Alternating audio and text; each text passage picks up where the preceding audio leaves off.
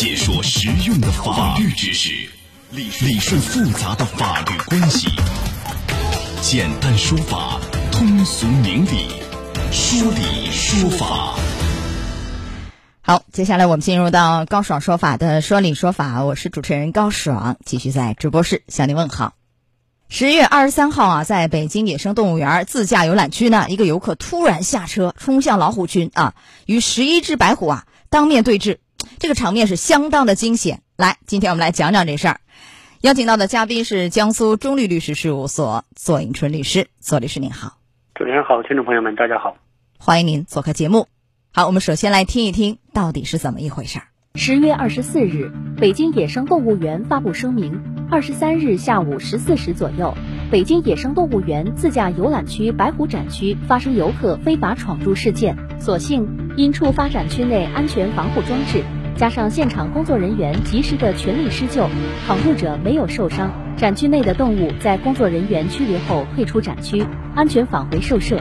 闯入者被当地警方送往医院进行身体检查后，目前正在接受调查。据现场了解到的情况是，工作人员在展区外巡逻时，发现有一名游客从自驾车辆上突然违规下车。该游客对工作人员的劝阻没有任何理睬，反而加快脚步跑过防护坡后，跳入展区隔离沟。工作人员见状，一边喊话要求闯入者不要乱动，一边向动物投喂食物，以分散其注意力，并迅速将突发情况向上级汇报。在施救过程中，该闯入者始终未听从工作人员的施救口令，从隔离沟底爬向展区内侧，与在展区内的十一只白虎发生对峙，不断用语言、动作挑衅动物。北京野生动物园在突发情况发生后，迅速启动安全应急预案，先后采取食物引诱、投掷鞭炮等方式将动物从展区内驱离。随后，工作人员进入展区将闯入者制服并带离。好，左律师啊。这个据平安北京大兴的微博通报啊，说经过警方的依法调查取证，呃，这个行为人江某男五十六岁已经被依法刑事拘留，案件呢还在进一步调查当中。就我们注意到，他这个词是刑事拘留啊，不是一个行政拘留。刑事拘留那就意味着涉嫌了刑事犯罪了。什么样的罪名？就大家可能没想到，这个怎么会涉及到一个刑事问题呢？你给解读一下，可能是哪些罪名？对这个男子可能涉嫌两个罪名啊，呃，一个罪名可能是涉嫌到聚众扰乱这个这个公共场所秩序罪啊，还有一个可能是涉嫌这个寻衅滋事罪啊，这两个罪名。聚众扰乱社会秩序罪，那我们说这个聚众扰乱一般是人比较多呀，他这个一个人下去面对都是老虎，没有其他人，这个也叫聚众扰乱社会秩序吗？嗯。啊，他这个叫聚众扰乱公共场所秩序，那么有可能会涉嫌到，因为呢，他这个是比如说，呃，聚众扰乱这个车站啊、公园啊，比如说这个动物园就应该属于公园这个范畴，呃，扰乱这个公共场所，这是公共场所里面正常的管理秩序嘛？正常管理应该是说你在车上观看动物，而不能私自擅闯这个动物禁区，啊，而且还不听工作人员的这种啊这种这个劝阻，所以说。他应该是对这个公园的这个秩序造成了严重的破坏，但是是对公园秩序造成了严重破坏。但是聚众这两个字怎么解释？一般是指三个人以上叫聚众，他是一个人面对一堆的这个大老虎，这个也叫聚众吗？对，所以呢，这个罪名呢，呃，不一定会成立。确实是这个从情节的角度来讲，可能确实是扰乱了呃严重扰乱了公园的这个正常的管理秩序。但是呢，确实他只是一个人，也没有聚众，所以这个罪名呢。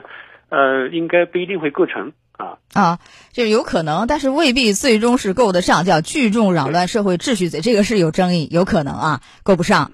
那还有哪些刑事问题，类似于什么寻衅滋事，还是其他什么样的一些罪名？对啊，他有可能会涉嫌到寻衅滋事。那么寻衅滋事呢，就是有一有一个情节，就是说在公共场所起哄闹事，造成公共场所秩序严重混乱的啊，这么一条啊，有可能会涉嫌到这个。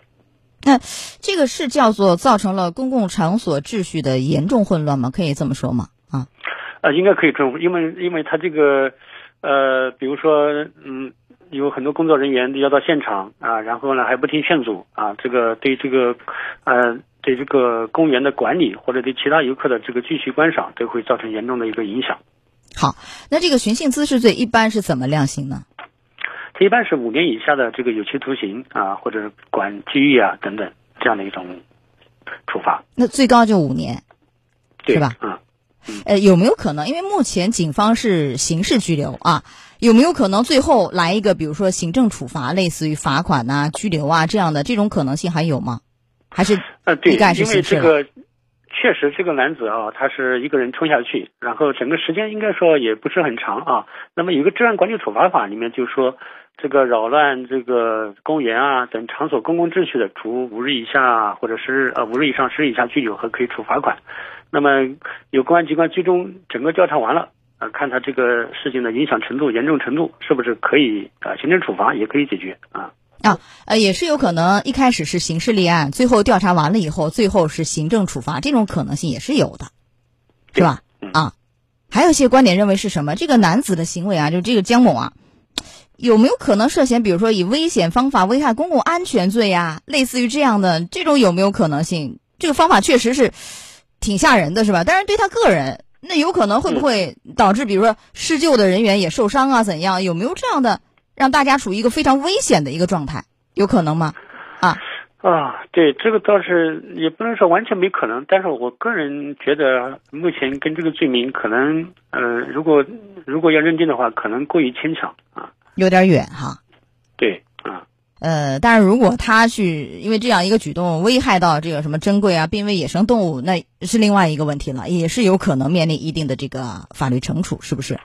啊，，那当那当然，如果说真的是像有的网友推测的，就是说这个这个，呃，如果他真的执意要去和动物发生接触，那么可能又不得不牺牲动物的话，那可能会引发别的一个问题了。嗯，他别的问题也是刑事问题吗？如果这样的话，嗯，倒不一定是刑事问题，那可能会引发一些呃行政处罚，或者他要对动物园进行赔偿。比如说一只老虎的这个价值是很高的，那可能要引发这样的赔偿。由于它这个违反了这个规定，引导致了这个这个这个动物这么一个价值的动物失失去了生命，那可能要推向 民事赔偿嘛，可能有民事赔偿的问题了。啊，轻的话也会治安处罚、罚款和拘留，这是我们假设哈。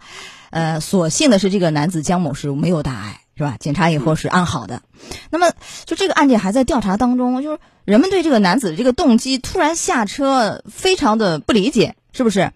呃，让人怀疑他是不是精神有点问题。如果是精神有一些疾病的话，哈，那这个案件还要担责任吗？像这样的啊，对，这个就涉及到这个公安机关，当然我们在猜测，可能是不是要对他做一个这个刑事责任能力的鉴定，鉴定一下到底是有完全刑事责任能力，还是限制刑事责任能力，还是没有刑事责任能力，最终根据他这个鉴定的结果或者鉴定的意见来来认定他是不是要承担这个刑事责任。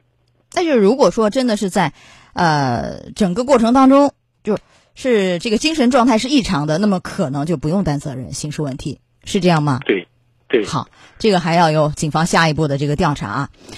呃，如果说这个，因为这游客是擅自闯入嘛，假设如果受伤，像园区这样的动物园要担责任吗？因为整个目前来看，这个动物园的反应是非常好的啊，整个的这个救援呐、是很规范的，是吧？也效果也是非常好的。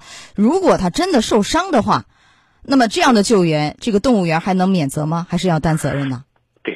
对，啊确实是这个这个动物园做的确实相当于相当规范，就是他们的这种预案，包括这种呃相应设施的一种设定，过来包括这个施救的过程，整个应该说都是既没有伤到人，也没有伤到动物。因为根据相关的这个民法典的相关规定嘛，这个园区应该保证这个游客在这个游玩的过程当中的人身财产安全。但是如果说游客因为自己的故意的行为或者自己的违法的行为，啊，导致他自己受的伤，我觉得这个应该由他自己承担相应的责任。当然，如果但后面还要看园方在呃面对这样的事情的时候，他们的处理的措施、他们的预案是不是已经完备，处理的是不是及时啊？那么看园方有没有过错，如果园方没有过错的话，就不需要承担责任。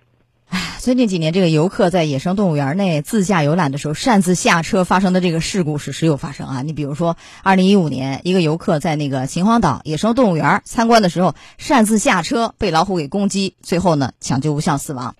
二零一七年，一个男子在宁波那个雅戈尔野生动物园遭遇老虎袭击，抢救无效死亡。他是怎么干的？他是为了逃票，从那个动物园翻了三米多的那个墙进去以后，结果进到老虎的这个散放区。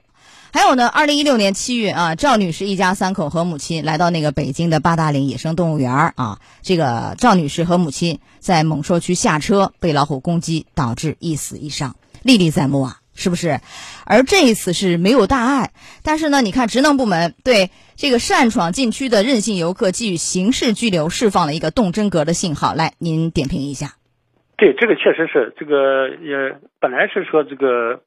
呃，人可以自由自在的在这个动物园里面去观赏景色和观赏这些平时我们难得一见的动物，应该说是一个一个很好的事情。那么，不要把开心的事变成不开心的事情啊，甚至是违法犯罪。那么，确实是因为自己一些违法的行为，最终可能要承担这个最起码的行政处罚、刑事呃刑事责任。那么，真的得不偿失。那么，国家相关机关在这一块处理的呃手段强硬一点，可能也是对后面的人。在观赏动物的时候，实现人与动物的和谐相处啊，保守啊自己的行为合法，也是一个好的一个借鉴和引领作用。好的，来到这儿结束我们的说理说法，稍后再见。高爽说法节目收听时间：首播 FM 九十三点七，江苏新闻广播十五点十分到十六点；复播 AM 七零二，江苏新闻综合广播二十二点三十到二十三点。想咨询法律问题和主持人高爽互动，请下载大蓝鲸 APP 到高爽的朋友圈。节目微信公众号“高爽说法”，网络收听方式：江苏广播网三 W 点 VOJS 点 CN。智能手机下载大蓝鲸 APP 或蜻蜓、喜马拉雅等，搜索“高爽说法”，可随时收听。